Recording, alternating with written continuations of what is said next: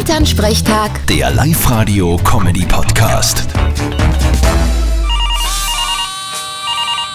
Hallo Mama. Grüß dich, Martin, geht's dir eh gut? Fralli, und hat der Papa die Zeckenimpfung gut überstanden? Ja, aber dann schauen wir was. Sag ich dir, na schlimm. Wieso? Hat er sich so aufgeführt? Ah wo, er wollte ums Verrecken nicht rein zum Doktor.